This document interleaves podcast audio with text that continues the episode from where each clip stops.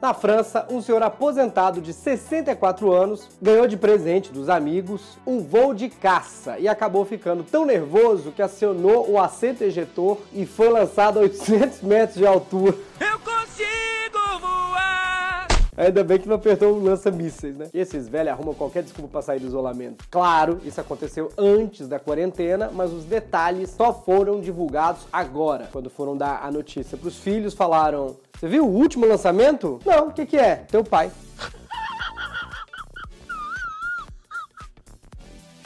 Muito bem, tem muita notícia. As últimas novidades do caso Ney Papi, o padrasto do Neymar. Tem Kelly Kit, vou falar de live. Esse é o primeiro diário semanal da história sem babu no paredão e começa agora.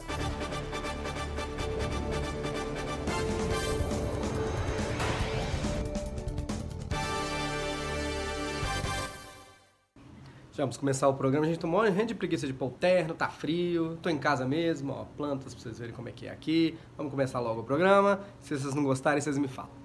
Estamos no ar, é o Diário Semanal pela Olá Podcasts. Você pode procurar aí no seu agregador de podcasts preferido. Menos na Apple, temos um problema lá, estamos resolvendo. Mas se não tiver, você me avisa que é pra gente colocar. Menos na Apple, já falei por quê. Apoie esse programa, seja membro, tem um botãozinho aqui embaixo. Quer ver, ó? Até pro editor fazer uma imagem e dar um close pra você ver onde que é, mas não é aqui, é ali. Tá vendo, ó? A- a- lá, ó. Aqui, ó. A setona, mais pra lá, tá vendo? Clica aí, seja membro, ajuda o programa. Eu não tenho mais nada, só esse programa e o meu livro que está à venda também no link aí embaixo. Então é isso, tudo sob controle. Não sabemos de quem. Sob controle. Tudo sob controle. Não sabemos de quem. E hoje a gente começa direto com o Giro Mundo.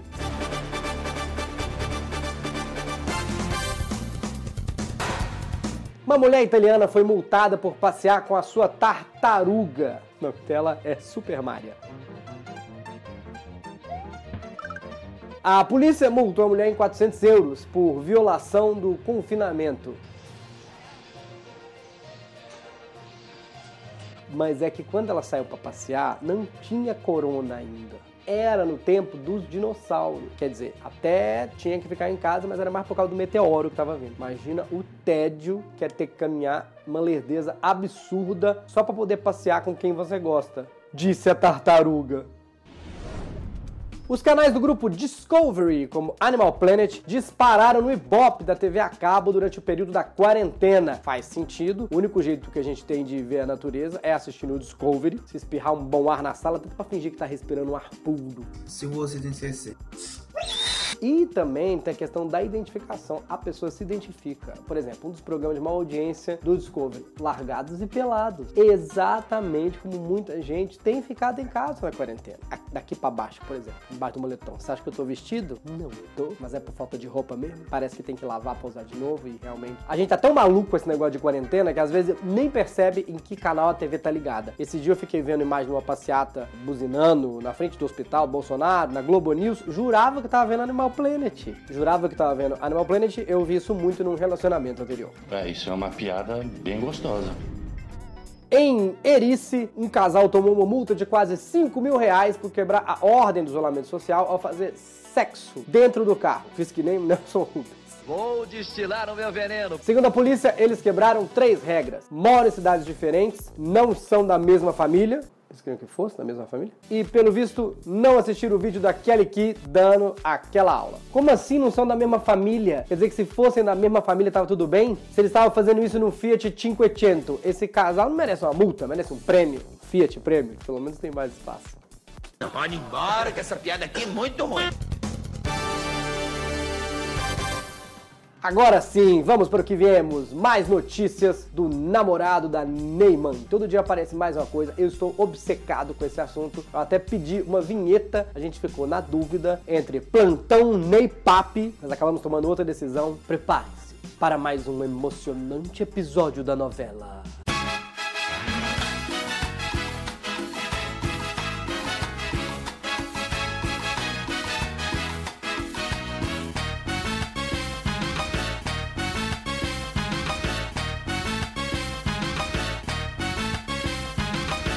Um modelo afirma ter formado um trisal gay com o Ney Papi Thiago Ramos. Quem falou isso foi o massoterapeuta, modelo, empresário do ramo de chocolates, influência digital de motivação. Realmente, se esse aí não tem motivação, motivação não é o problema, o problema é foco. Hans Madrid, ai meu Deus, tá melhor. Deixa eu tentar terminar de dar notícia sem fazer piada, gente, pera. Hans Madrid afirma ter vivido um trisal com o Ney Pape Thiago Ramos e o marido, com quem ele é casado há 5 anos e mora num condomínio de luxo em Osasco. Luxo em Osasco. Peraí que eu sei que eu prometi, mas eu buguei aqui. Luxo em Osasco é que nem luxo em Tangamandapio. Luxo lá é ter banheiro do lado de dentro. Tô falando de Tangamandapio, tá, gente? Porque eu sou rica! Eu não acho que a família do Neymar seja preconceituosa. Não tem problema. O próprio Neymar já esteve numa relação a três. Sim, o trio MSN. Messi, Soares e Neymar. Agora, esse menino, deixa eu dizer aqui, primeiro, a mãe do Neymar tá certíssima. Isso não é, não é, não é com a mãe do Neymar, curte aí mesmo. Segundo, todos os ex dizem que o menino é ótimo, do bem, que o Ney Papi é fofinho, gente boa, super fã do Neymar, joga bem futebol, deve jogar mesmo, parece que é muito bom atacante, ataca com uma beleza, nunca tem impedimento para ele. Às vezes rola uma bola enfiada por trás. Ai, que delícia! A Coelho não tem escanteio. Vai para cima se precisar, mete a cabeça. O que tá acontecendo? Eu acho que todas as pessoas querem aparecer em cima do, do menino. Não necessariamente em cima, pode ser embaixo também. No caso do, do trisal, no meio. Aham. Sei. Tem tanta gente aparecendo pra dizer que já pegou o cara que eu acho que eu vou dar uma pesquisada pra ver se ele não é meu ex também. Só falta ser da Nájila. Eu não vou estranhar se o Ney Papi no próximo episódio disser que tem direito à herança do Gugu. E agora um trechinho pra matar a saudade de- da nossa plateia. Sim, você que pode assistir o programa ao vivo quando acabar isso tudo.